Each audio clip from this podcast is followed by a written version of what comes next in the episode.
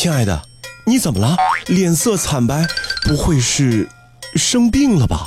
我的肚子有点疼，一阵一阵的，难受。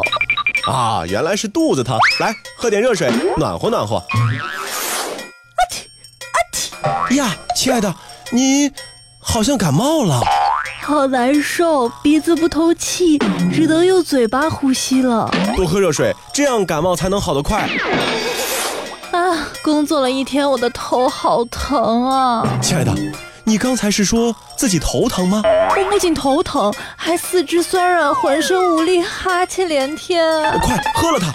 这是什么呀？透明的，还冒着热气。哎呀，你真是工作傻了，这就是杯热水啊！赶紧喝了，喝完立马精神。环球地理，大家好，我是胖胖。各位好，我是汤米。那相信大家对于刚刚的场景一定是不陌生，在很多人，尤其是男性同胞眼中，热水似乎就是万能膏药，哪儿痛贴哪儿。嗯，在中国人的饮食习惯里啊，喝热水呢，好像就是一项神圣而不可侵犯的惯例。早晨起床第一件事情呢，要喝一杯热水；吃饭之前要喝一杯热水；开会间隙呢，要去倒一杯热水；头疼脑热的时候呢，更要来一杯热水。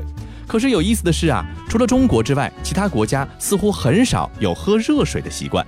稀奇稀奇，真稀奇！中国人居然喜欢喝热的水，这热的水在我们国家都是用来泡茶或者咖啡的，直接喝真是匪夷所思。那到底是什么让中国人养成了喝热水的习惯呢？传统医学的作用啊，在这其中可谓是功不可没。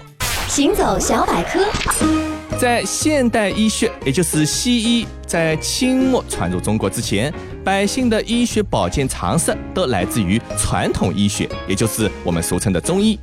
从传统医学的角度来看，冰凉之物要少食，过多使用会伤害阳气，导致全身功能渐趋于抑制状态。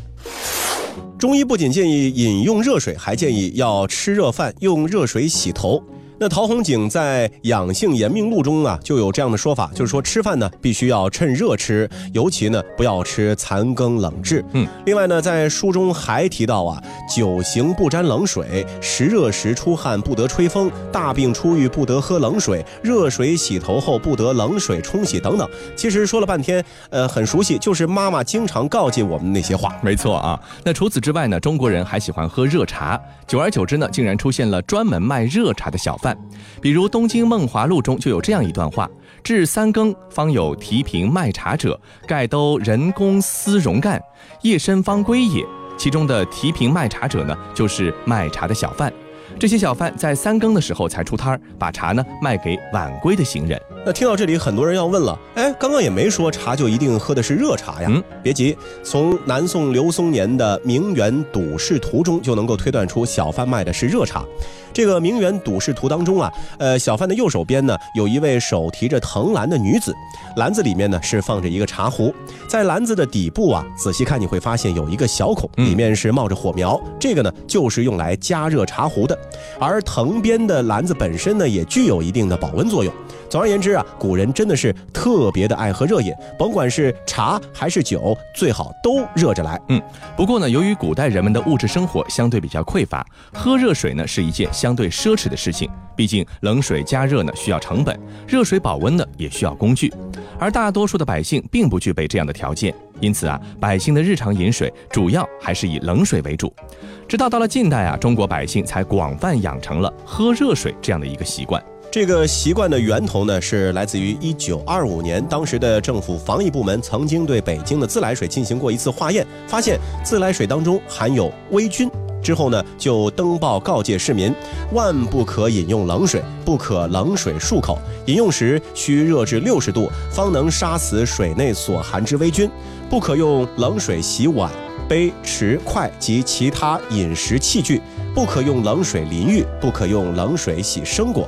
从中可以看出，当时的国人的卫生意识呢，其实已经有了提高了。人们逐渐关注到了水中的细菌和疾病是有关联的。嗯，而到了二十世纪三十年代开展的国民生活改造运动，也就是新生活运动中啊，最主要的原则就是整齐、清洁、简单、朴素、迅速、确实，提倡国民从衣食住行着手，改变生活面貌和生活状态。在这个新生活运动的纲要中，还特别提到饮食养生，人之大欲，注意微菌，生冷一戒。也就是说，生水里面细菌多，要烧开了才能喝。当然了，喝热水的卫生习惯呢，并不是一天两天就能够养成的，还需要政府和社会舆论的持续加温。一九四九年以后，喝热水呢，成为了政府海报宣传的标语口号。很多工厂都开始为工人集中供应热水，有的幼儿园甚至每天都要求给小朋友们喂三次热水，以此去养成他们喝热水的习惯。嗯，再后来啊，随着卫生意识的普及和人们生活水平的逐步提高，百姓们开始自觉地将水煮沸再喝，再加之一系列加热保温工具的普及，喝热水的习惯也就固定了下来。从中医养生到热水盛行，再到净水灭菌，国人喝热水的群体性现象总算有了一个合理的解释。最后的最后，再问一句：今天你喝热水了吗？你在南方的艳阳里，大雪纷飞；我在北方的寒夜里，四季如春。你在南方的艳阳里，大雪纷飞；我在寒冷的北方里，四季如春。和这句《南山南》歌词颇为相似的是啊，当中国人正捧着保温杯，一口一口品味着热水的风味时，地球另一边的德国人则正举着巨大的玻璃杯，感受着冰凉啤酒的沁人心脾。世界真奇妙。一年一度的慕尼黑啤酒节，或者也叫十月节，是德国全年活动中的传统亮点，也是全世界规模最大、最著名的节日之一。节日期间，啤酒消耗量之大，传统历史铜管乐之丰富悠久，举世无双。大家不妨想象一下这样的场景：超过六百万名啤酒爱好者坐在超大帐篷里的长餐桌边，开怀畅饮，干掉总计超过七百万升的啤酒。顺便还会消耗掉大约五十万只鸡、一百多头牛和五万多份猪肘。说到慕尼黑啤酒节的历史，可以追溯到一场马拉松式的婚宴。那是一八一零年的十月，巴伐利亚未来的王位继承人路德维希一世迎娶公主特雷西。这对新人在城门前举办了盛大的婚礼庆典，以一场赛马活动结束。第二年的时候啊，喜爱举办活动的路德维希夫妇再次举办了结婚庆典。由于这个节日的内容更加丰富，同时为了避开萧瑟的秋天，因此啊，节庆被提前到了九月进行。在后来的日子里，赛马活动呢渐渐被取消了，有时派对活动也被迫停止，只有那个被称为十月啤酒节的活动一直持续到了现在。那接着我们来看一看啊，啤酒节第一天的时候呢，各个啤酒厂商会开始巡游，队伍从伊萨尔河出发，经过市中心抵达主会场。队伍中啊，有许多年代久远、装饰亮丽的马车，后面跟随的民众呢，头戴传统的毡帽。曾经就是这种马车，把一桶一桶的啤酒从各啤酒厂运到了各地的酒馆。正晌午时一到，市长呢便会在帐篷里面拿起一把锤子，敲开第一桶啤酒。随着啤酒汩汩涌出，口渴的人群开始欢呼之际，市长呢会在此时高声叫道：“开酒了！”那尽管大多数游客的目光呢都被啤酒吸引过去了，但是帐篷之外进行的活动仍然是琳琅满目。在啤酒节的游乐场中，有巨大的摩天轮，有久经考验的大力锤游戏机，以及惊悚的过山车。而小型娱乐消遣项目呢也不少，比如魔术秀、农业展，以及从旅行纪念品到华夫饼干，什么都卖的小摊位。节日期间的第一个周日，有一支游行表演队伍会盛装亮相，在慕尼黑市中心蜿蜒行进。这个传统呢，从1835年就一直延续到了现在。而第一个周四，赛马场啤酒帐篷会举行传统而又虔诚的啤酒节弥撒。第二个周日早上，巴伐利亚雕像下面会出现一支铜管乐队，卖力的吹奏。而距此不远，在最后一个周日还会举行鸣枪献礼仪式。对于那些醉翁之意不在酒的游客来说呢，其实这些活动啊，更加能够让大家感受到这一巨型节日背后的渊源和传统。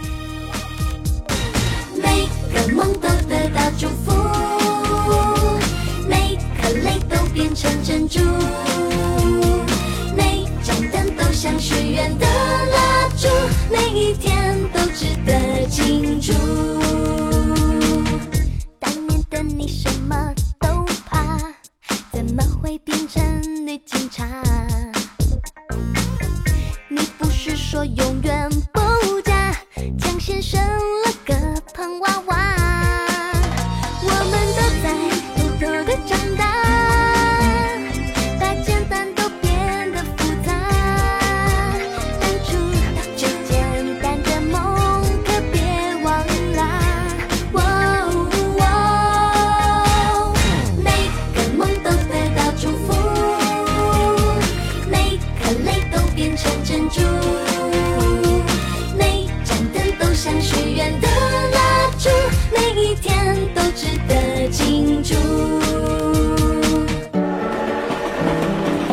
环球地理，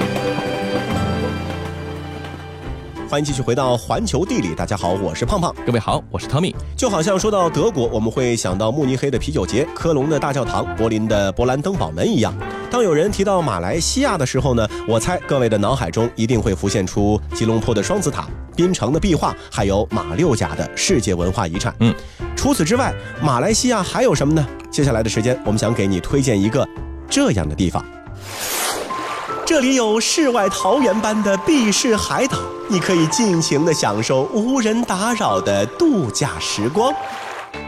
这里有五彩缤纷的水下世界，你可以在彩虹般的珊瑚礁间和野生海龟和鲨鱼一起潜水。这里有原始纯净的热带雨林，你可以在丛林中寻找眼镜猴、云豹和红毛猩猩的踪影。这里还有东南亚的最高峰，你可以沿着如月亮表面般崎岖的山路登顶，欣赏蔚为壮观的日出。这里就是沙巴。居世界第三大岛屿加里曼丹岛一隅的沙巴，虽然说不大，但是呢，却拥有令人眼花缭乱的自然资源。碧蓝海水簇拥着无人居住的荒岛，形态颜色各异的鱼群穿梭于珊瑚礁间。海拔四千零九十五米的基纳巴卢山直入云霄，堪称是徒步爱好者的天堂。生活着眼镜猴、长臂猿、蟒蛇、云豹和大鳄鱼的丛林，永远都不会让人感觉乏味。再加上这里曾经是英国的势力范围，许多当地人呢都会说英语，因此特别适合旅行。无论你喜欢什么样的旅行方式，都会在沙巴收获一个异常丰富的假期。那么接下来呢，我们就先来关注一下基纳巴卢山有一些什么样的美景。对于马来西亚人来说，家喻户晓的基纳巴卢山绝不仅是加里曼丹岛这座全球第三大岛屿的最高峰，它还景色迷人，而且无所不在。除了在沙巴州旗上可以看到它，在现实生活中，那云雾缭绕的身影也总是会映入你的眼帘。只有当你给予这座山峰所有的注意力的时候，你才会发现，这个本区域最大的旅游景点真的是非常特别。就山峰的高度而言，和喜马拉雅群山等世界各大高山相比呢，四千零九十五米高的基纳巴卢山或许没有多么的高不可攀，但是要登上这座马来西亚第一个联合国世界遗产也并非易事。你必须要先走一段很长很陡峭的主路，经过高山丛林和坑坑洼洼，途中呢还必须摸索前进。如果你没有攀登山峰的意愿，基纳巴卢山的山脚也有值得一游的景点。那其中呢，就包括了许多的自然步道。嗯，虽然说绝对高度呢并不算太高，但是令人惊讶的是，基纳巴卢山还在不断的长高中。研究人员发现，它每年增高呢大约是五毫米。呼吸着沙巴高山的清爽空气，你将尽享最自由奔放的时刻。那如果幸运的话呢，你还能够在山峰上眺望远处的菲律宾。就算天气阴霾，也不会影响你的兴致。反正啊，登山本身就已经足够让你感到兴奋了。说完了高山，接着我们再去看一看大海。仙本那群岛在当地的语义里面的意思呢是完美的群岛。这里啊是巴瑶人的家园。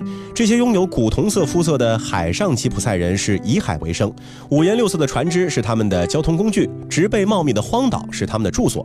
这个甚至在地图上都找不到坐标的小岛，因为纯净的白沙滩和五彩斑斓的水下世界而吸引着世界各地的旅行行者。嗯，那碧蓝色的海浪排击着如砂糖般细腻的沙滩，茂密的森林里生长着棕榈树和寄生无花果树，光彩夺目的群岛和碧海蓝天总能够让疲惫的旅行者安静下来。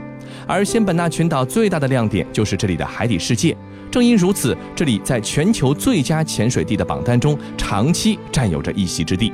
那去到仙本那群岛的话，千万不要错过其中的西巴丹岛。这里仿佛拥有世界上最斑斓多彩的海洋生物。他们把该岛的海中峭壁是当做了最豪华的寓所，无论是常见物种还是珍稀品种，在此都可以一见方踪。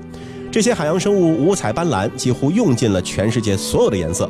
它们生在这里，玩在这里，猎食在这里，吃饭在这里。而幸运的潜水者可以和它们在海底一起共舞。嗯，接下来呢，让我们走进达努姆谷保护区。达努姆谷保护区呢，占据着沙巴中部四百四十平方公里的土地。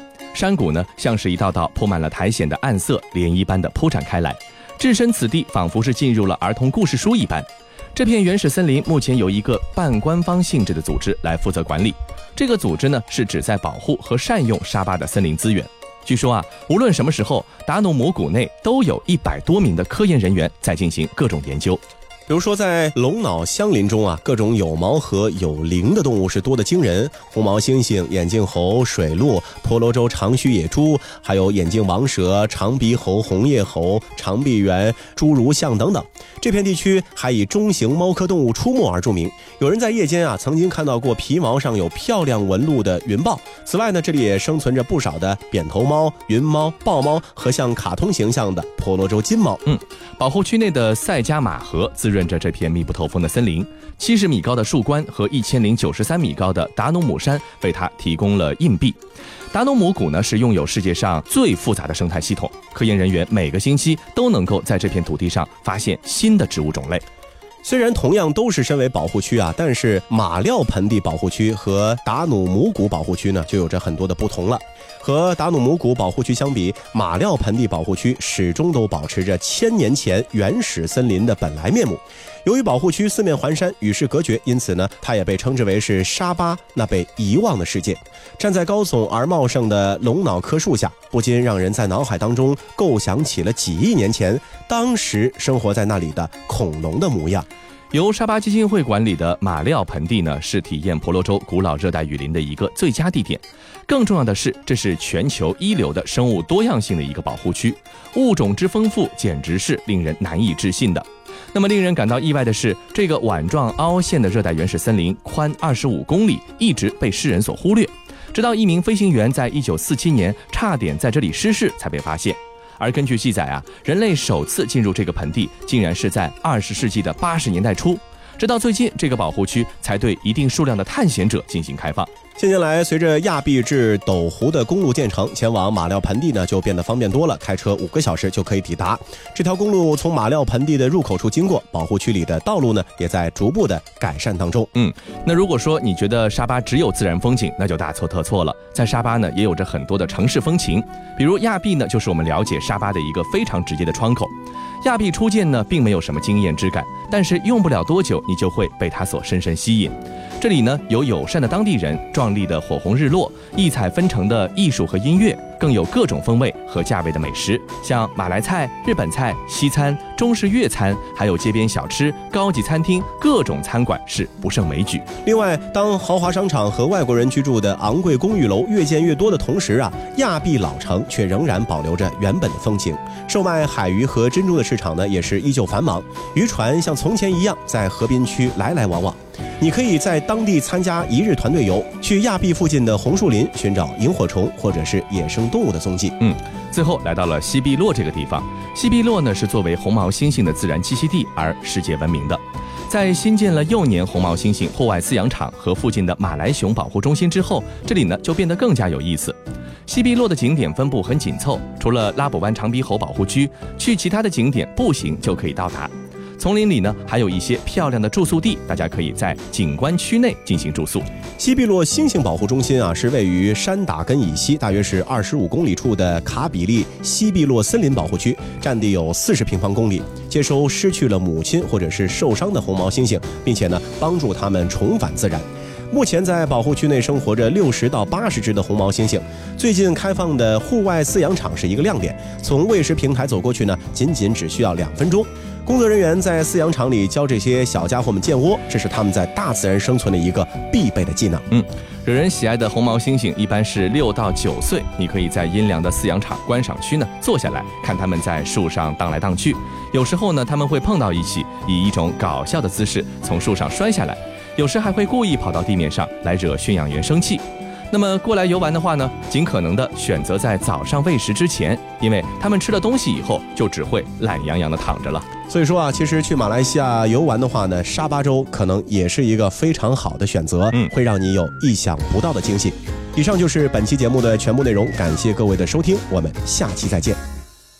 别再说安妞安妞哈塞哟，我来自 JB，靠近新加坡。别再说康萨哈密达什么，我是 Malaysia 的扎波。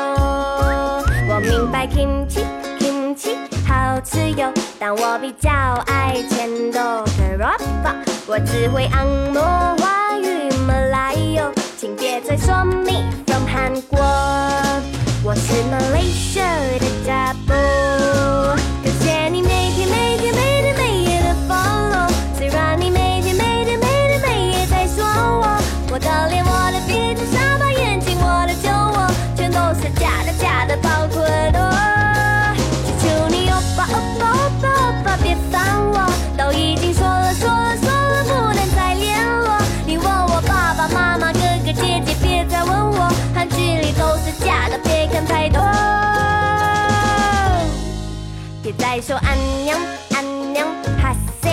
我来自 JB，靠近新加坡。别再说康萨哈密达什么，我是马来西亚的大波。